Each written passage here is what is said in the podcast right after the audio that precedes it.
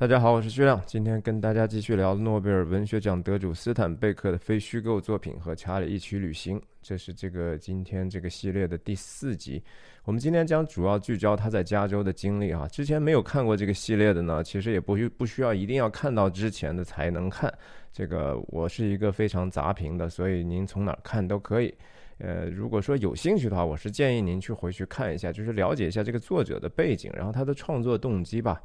总之，简言之就是说，这是一次约翰斯坦贝克在一九六零年进行的一次长达一万一千英里的一个公路旅行。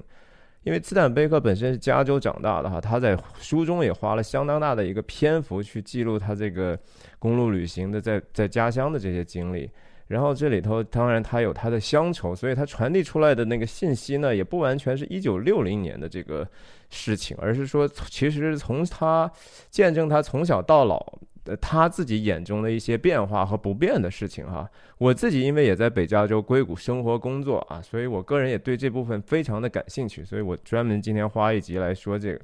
那我们看一下一些图吧，先给大家，OK。这是就是它的整个的路线哈，我们之前有一集讲到从西海岸到东海岸，今天主要讲为什么加州好像是说跳过了华盛顿和和 Oregon，这个是地理知识哈，简单科普一下，就是说美国西海岸三个州从北到南是华盛顿州、俄勒冈州和加州嘛。那为什么不讲俄勒冈呢？不是说俄勒冈州没有故事啊。上次我们提到了一点点西雅图，但是我我觉得说俄勒冈州的有一些故事啊，可能放在后面，就是说谈到美国的一些当时的社会和政治问题的时候比较理想。那个神秘的原因呢，我就卖个关子留在后面。就说我们再看一下这个这个，这是另外一个版本的一个图书的封面哈。我们看到这个书的上面的这个 illustration 哈，这个配图。是一个植一种加州或者是美国西海岸比较特独特的一个植物，我们等一下也会谈到。那话说就是说，斯坦贝克呢，从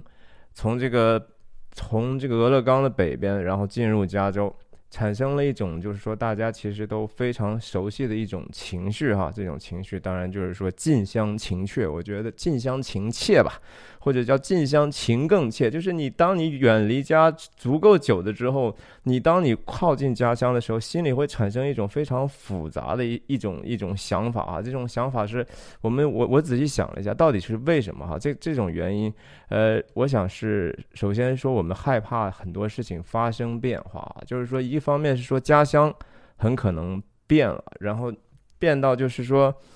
呃，故人比如说不在了，然后或者说故人不在，你也在变化，对吧？你也害怕，就说你的家乡是不是还能接受你呢？你经过了这个在外面的长时间的生活，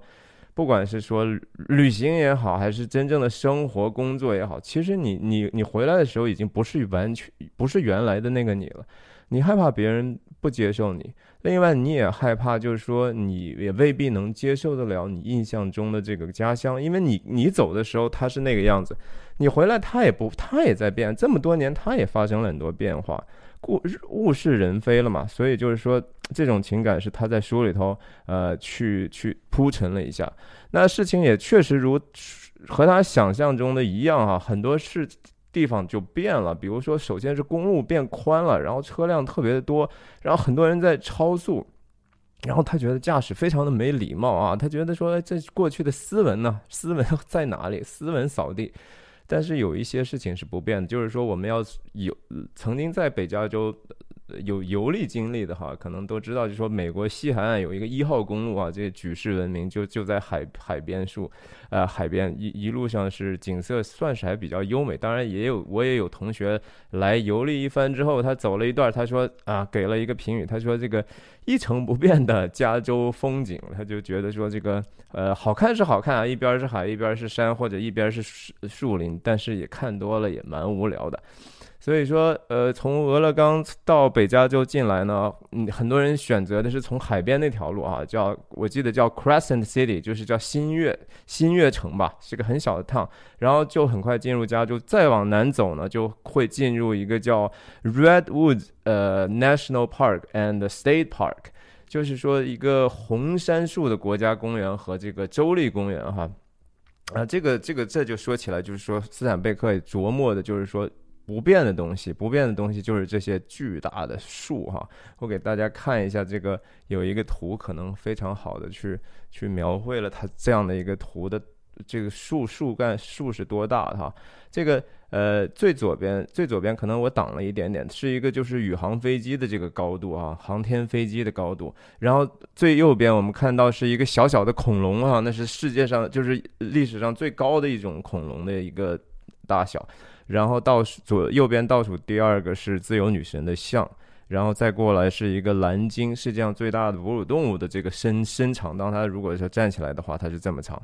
那左边数第二个呢，就是叫 Redwood。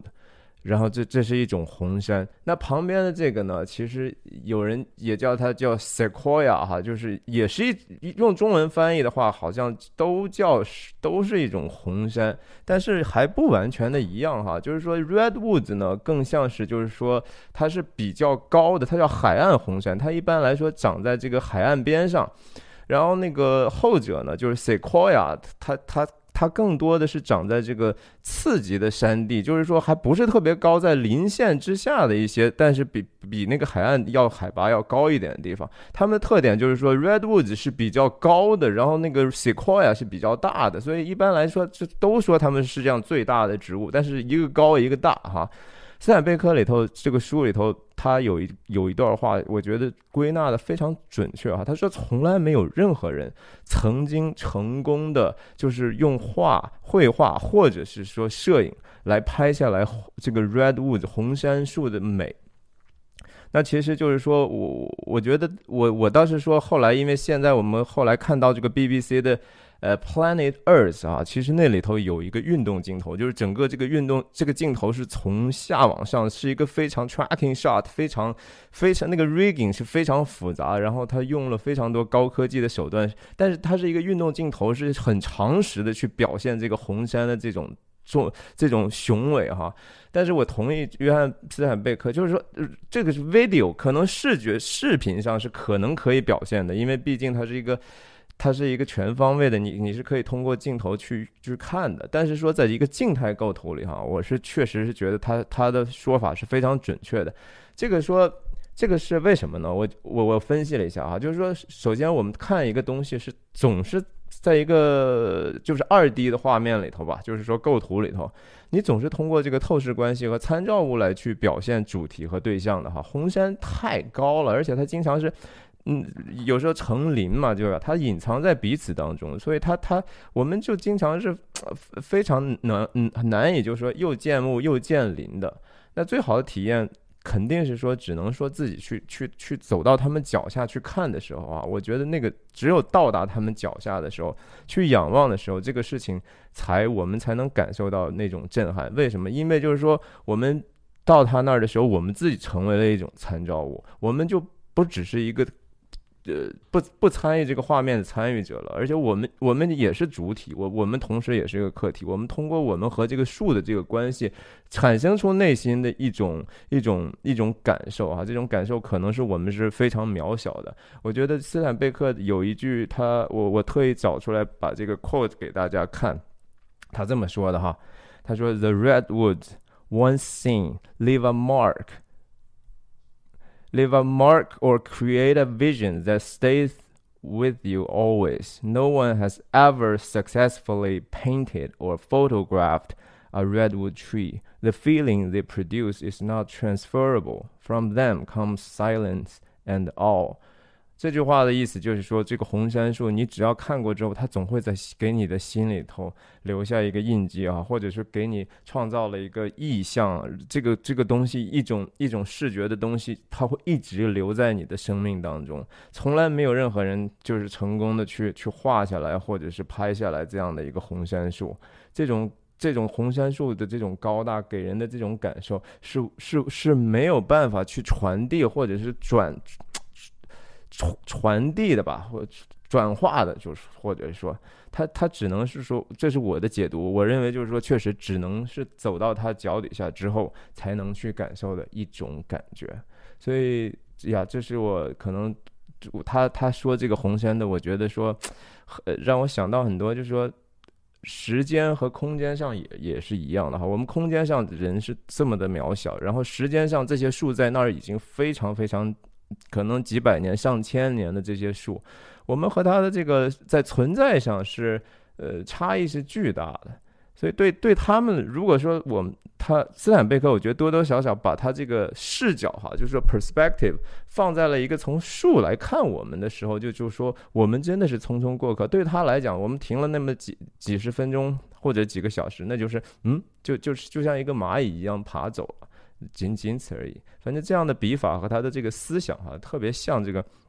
托尔金就是《指指环王》的作者，在在这个《指环王》里头，其实写了很多，就说电影里头没有去表，没办法有篇幅去表现的，比如说那个叫 Fangorn 的那个森林，然后这里头不是两个哈比人，就是皮聘和 Mary 碰到了一个叫 Treebeard 的一个大树一样的一个树人嘛。那个 Treebeard 在这个书里头说了非常非常多，就是明显的带有一个超越时间的这样的一种角色的这种属性的角色的视角，然后他讲出来那个世界观其实是非常独特和和和让人觉得有一有一点点启发的哈，就是说我们人都有一种盼望就自己可以永永恒的这样的一种愿望。也可以，好像不光是说能看尽世间繁华哈，也可以说洞悉古今古今的这些演变，就是所谓的呃行万里路，读万卷书的这么样的一种渴望。但是又实实际上我们又做不到，我们的生命就是这么短暂，我们受时间和空间的约束。所以我想就是说这种悲。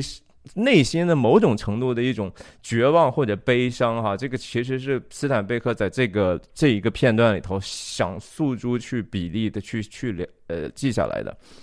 那他离开这个红杉树这片区域之后，下一个琢琢琢磨的地方就是说 San Francisco 哈，旧金山，世界闻名的旧金山，也是自由派的一个大本营吧，算是。那他就提到了一个这个他的称谓哈，就是说人们。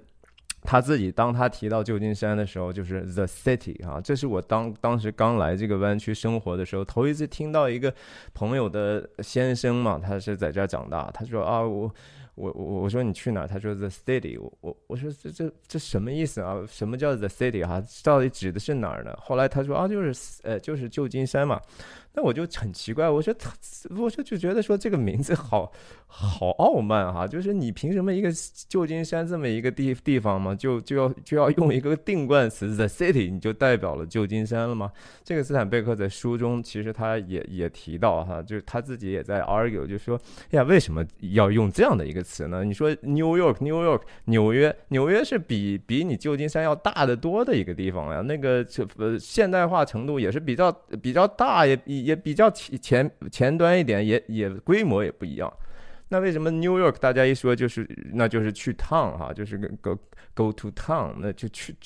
你你 San Francisco 这么小，反而是个 city。然后他还说，比如说 Paris，就说 Paris 没有人去说去进巴黎，说说这个 the city go to the city，就是 go to Paris 啊。墨西哥城人就是说 go to the capital，就是墨西哥城，就是墨西哥的首都，就是 capital。反正就是说。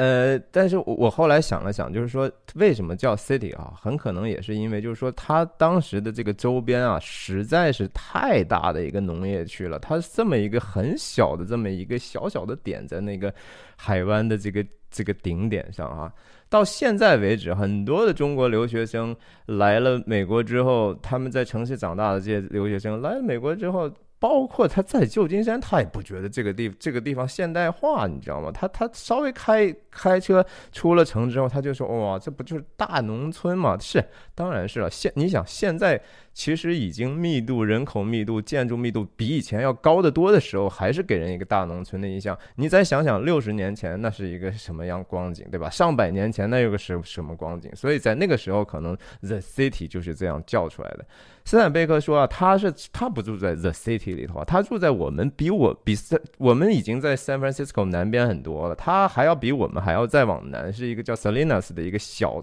是个农村，真的是个村。当时现在算是个 town 吧。他说他当当年他如果小时候大大人说啊要带你去旧金山的话，去 the city 的话，他好几天睡不着觉，非常非常的兴奋啊。这么多年，他他现在他再次回到这个地方的时候已经是五十八岁了嘛，所以他他仍然觉得，就是说，旧金山还是一个非常非常美丽的一个海滨城市哈。然后他觉得说，旧金山的这个丘陵，它是一个有山丘的这么一个起起伏伏的一个这样的地带，很多 foothill 啊，就是不不是特别高的山，小山。他说，旧金山的这个城市的风貌，山丘是有机的，是 organic 的，不。不是像纽约一样，因为他后来就迁居在纽约很多年，他的家实际上后来定在纽约。纽约是一个真正的叫城市森林哈，那是一个混凝土和钢筋制造的一个其他的一种山，人造的一种山。呃，相比那个纽约的那种。那种大现代化的摩天大楼，当然斯坦贝克还是觉得说哇，旧金山看起来还是更舒服一些。我想，我我们今天很多人也许住惯大城市的人也会有类似的感觉。那今天再看旧金山呢？确实，如果远远的看，比如说在在金门大桥另一侧的一个高点去看，还是非常的漂亮的。它这个整个和海湾，它整个的这个天际线。但是如果进入这个城市的话，你就看到这个城市的肮脏哈，这个城市的堕落，就是满街的这种无家可归者。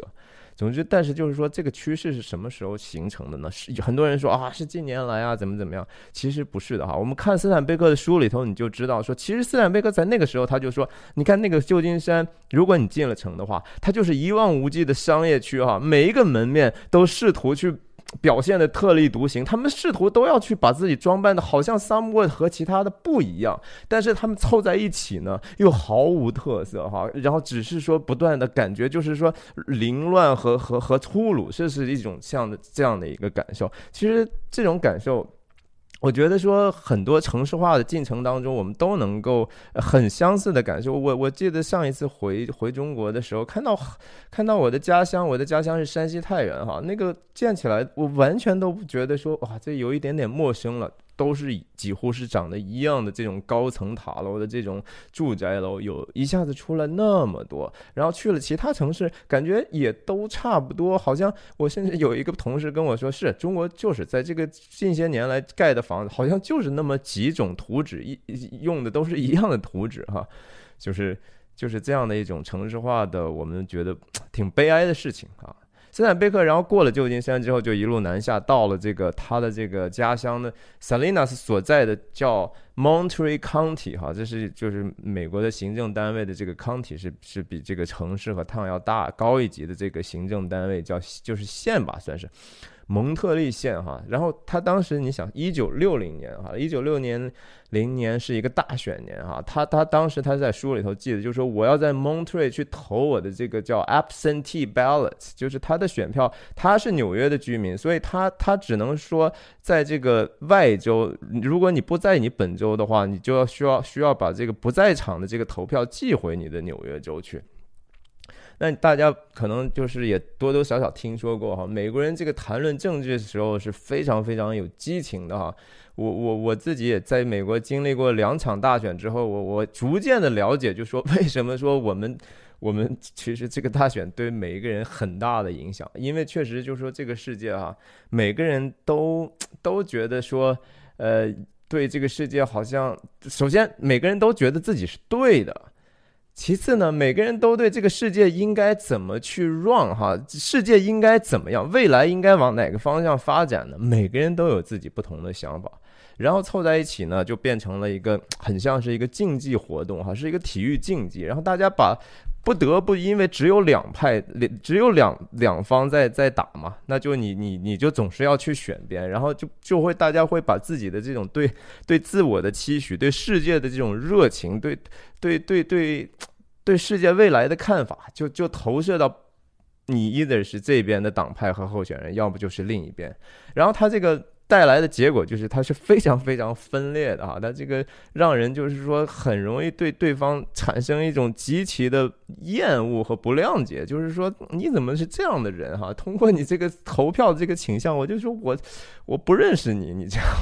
是是非常容易产生仇恨的。然后大家，但是就在这样的一个社会里头，也是因为有总是任何事情有两种意见。所以大家它既是分裂的，又是统合的，因为互相还在制衡，还在牵制。然后其实也作为某种程度上的一个互相的提醒，就是你真的你觉得你是对的吗？其实通过有时候的这种短暂的输赢，哈，这个是总是一边一边赢几年，一边赢赢几届，都是这样。当然，这样的一个争斗。对社会来说，它不是没有代价的，这个代价有时候还蛮高昂的哈。这个人和人之间可以是真的反目成仇，甚至说出现暴力事件，甚至拔刀相向、用枪，对吧？我们知道，就是一九六零年的大选是尼克松对尼克松对肯尼迪嘛。肯尼迪的下场大家都知道，一九六三年的时候，他在达拉斯就直接被被人就暗杀了。对吧？政治是可以非常非常分裂和和和肮脏，甚至让你看到就是说人性中最黑暗的地方。那斯坦贝克他他自己党派倾向是怎么样？他在一六一九六零年的时候，其实已经是一个民主党的一个。一个党员了哈，或者说的同情者、支持者吧，因为其实他过去一直都是共和党的，他是因为就说之前的胡佛可能多多少少也要提一下，就说胡佛政府可能对他进行了一些的监视，认为他是一个共产共产党的一个同情者吧，共产主义者的一个同情者，所以说他对胡佛非常的厌恶。胡佛大家知道是共和党的，所以他逐渐的从这个共和党转到了一个民主党。那那他回到的这个家乡 Montreal County 呢？那个地方当时哈，一九六零年那还是一个铁杆的共和党的票仓。那可能现在肯定是不太一样，加州基本上已经是非常深蓝了，各处都是可能是民主党控制的。然后他见到了他妹妹哈，他妹妹。是当时铁杆的共和党的党支持者，两个人见了面，几乎就是说不能说话哈，一说话就必吵架。然后一个指责说你是共产党，你是共产主义者；另一个说你是成吉思汗，就是非常非常的 ugly。呃，我们也刚刚经历了去年二零二零年的这个大选的激情哈，这个政治上的这种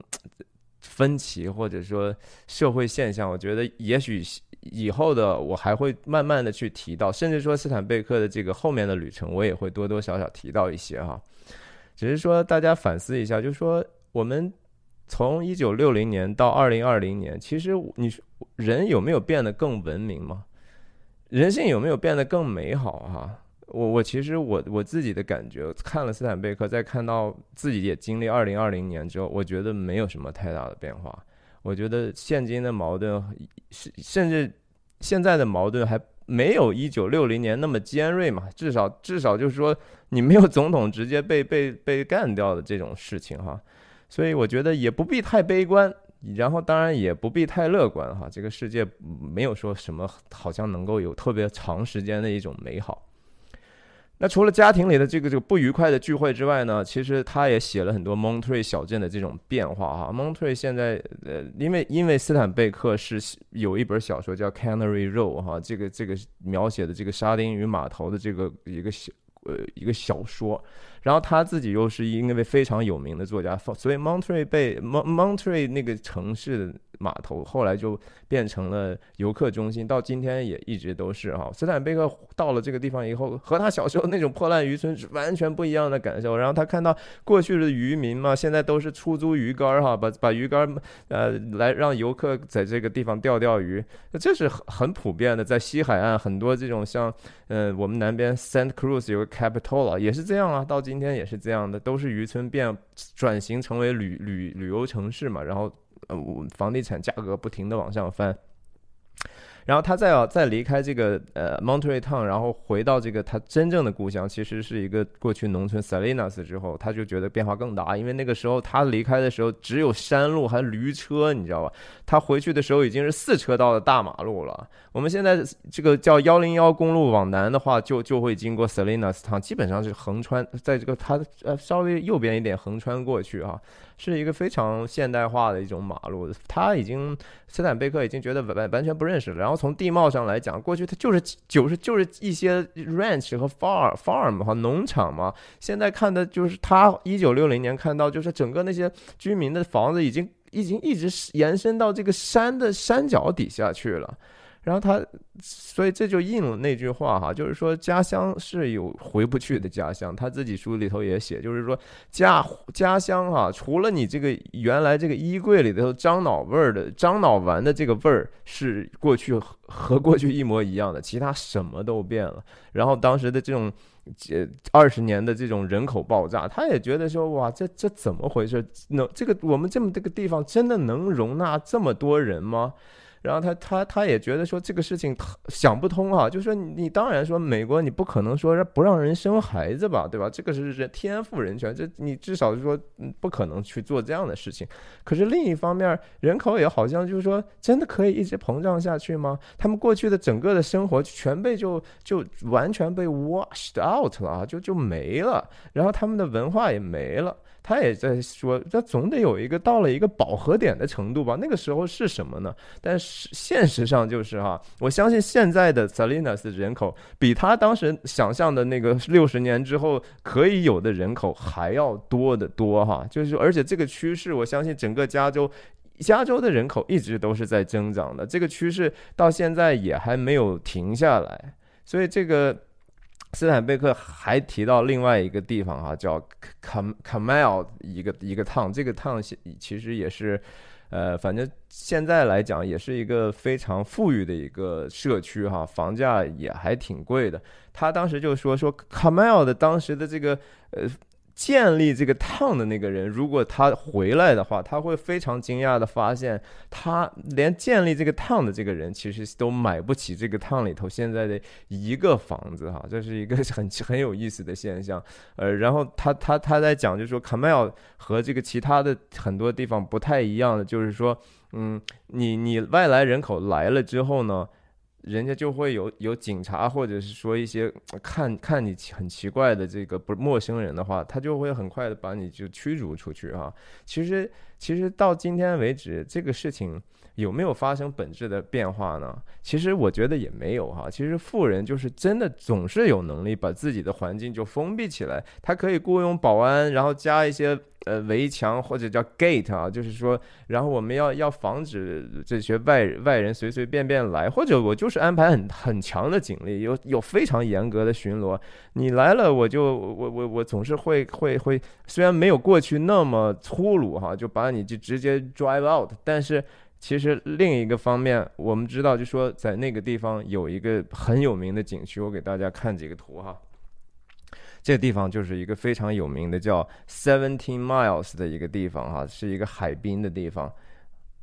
对，然后这个地方呢，其实你外人不是能够随随便便进去的哈，他必须得交一个门票钱，是一个一个车一个车是十块五十块五十十十刀五五十毛嘛，对对对，呃十十十块五，然后呃好像呃如果是 bus 的话是按每人头去收的。啊，总之就是说，你你觉得说，呃，过去过去好像多么多么野野蛮，但其实现在只是我觉得真的是换了一个方式吧，哈，那个地方那个社区叫 Pebble Beach 嘛，就是就是叫什么？呃，一种石头块的这种原石头、原石头海滩吧，就这么翻译一下。那个地方是很多好莱坞名人啊，包括就是硅谷很多投资成功的人在那儿置产的一个地方。大家可能听说过 HBO 有个剧集叫《大小谎言》哈，其实那个就是就是差不多是那一片儿的吧，可能不一定 exactly 在那个 Pebble Beach 社区里头，但是差不太多，反正就是不不不能随随便便进的啊。OK，就是所以这么多年看下来，就是说六十年过去了，人心也有多多少变化呢？然后到了 Salinas 的时候，那斯坦贝克也对自己的过去哈，然后对自己的家族进行了一一个大段的一种缅怀式的文章哈。他还爬到他们家这个附近的这个叫 freemon Peak，我给大家看一个图，稍等一下。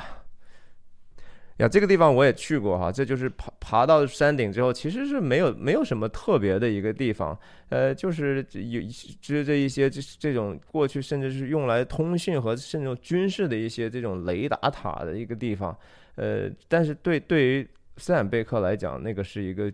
极极具缅怀价值的地方，他站在这个高山上，他想到了，就是说他的这个父系和这个母系，哈，一边是从爱尔兰来的移民，一边是从德国来的移民，然后他们在这个地方耕种，去去去去建立自己的家庭事业，然后现在他们其实都走了。而对于斯坦贝克来讲，他也这这这再给大家看一个图，这是 Selina 是今天的这个样子，哈，就是说那个远远的远远的山头就是就是 Fremont Peak，呃，弗利蒙峰，哈，底下。就是整个这个 town 的样子。过去在他小时候就是说，肯定这是一片菜地和麦，或者是呃，是反正就是绿绿的或者黄黄的植物，一直到山脚下。现在这个趟已经都是很多很多的，呃，各种各样的住宅区或者其他的什么东西。OK，那